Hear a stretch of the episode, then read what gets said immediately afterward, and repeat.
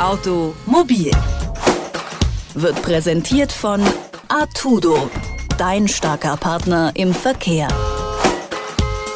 Es ist gerade kein Spaß mit dem Verkehr. Die Bahn spielt verrückt und es steht das immer stressige Pfingstwochenende vor der Tür. Wer das überstehen will, braucht Nerven aus Stahl oder muss zumindest gut planen. In unserer Serie Automobil hat Reporter Javan Benz zusammengestellt, wie Sie am besten durchkommen. Die neunte Runde im Tarifstreit bei der Bahn ist doch glimpflich verlaufen.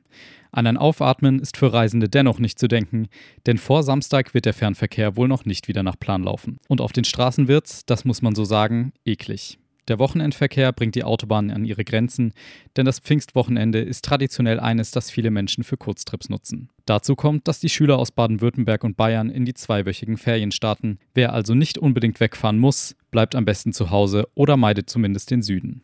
Das empfiehlt auch Konstantin Hack vom Autoclub Europa. Also der Süden und Südwesten ist wirklich richtig voll. Das heißt die A5, die A6, die A7, die A8 und die A9. Das kann man sich eigentlich fast einfach merken. Also die südlichen Autobahnen, die sind voll und vor allem da in den Großraum. Das heißt, in der Nähe von Stuttgart, in der Nähe von München, aber auch in der Nähe von Würzburg und Nürnberg wird es sehr voll. Zumindest im Süden scheint das Verkehrschaos also vorprogrammiert.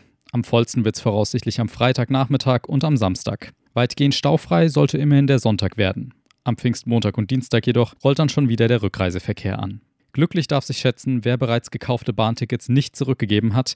Problematisch ist nur, dass das die wenigsten getan haben. Wir hatten die Situation, dass viele Anfang der Woche dann äh, angefangen haben, umzuplanen, Tickets zurückzugeben oder eben einen äh, Privatwagen organisiert, einen Mietwagen organisiert haben und jetzt natürlich auch das Vertrauen so ein bisschen geschwunden ist, klappt es denn wirklich am Wochenende?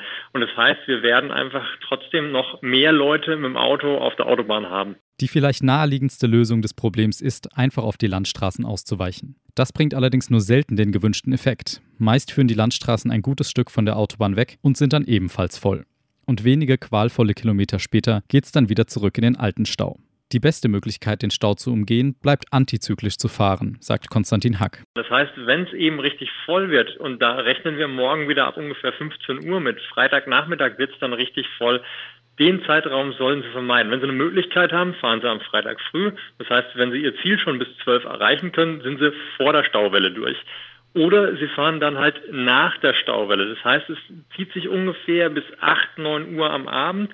Wenn Sie eine Möglichkeit haben und danach diese Ballungsgebiete überqueren können, dann ist es auch eine gute Möglichkeit. Alle, die an diesem Wochenende doch fahren müssen, sollten vor allem Geduld mitbringen. Einmal im Stau ist es dann sowieso zu spät.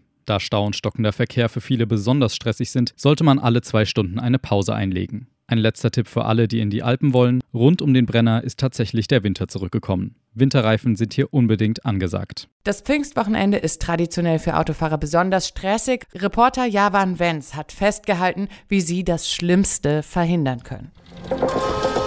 Automobil wird präsentiert von Artudo, dein starker Partner im Verkehr.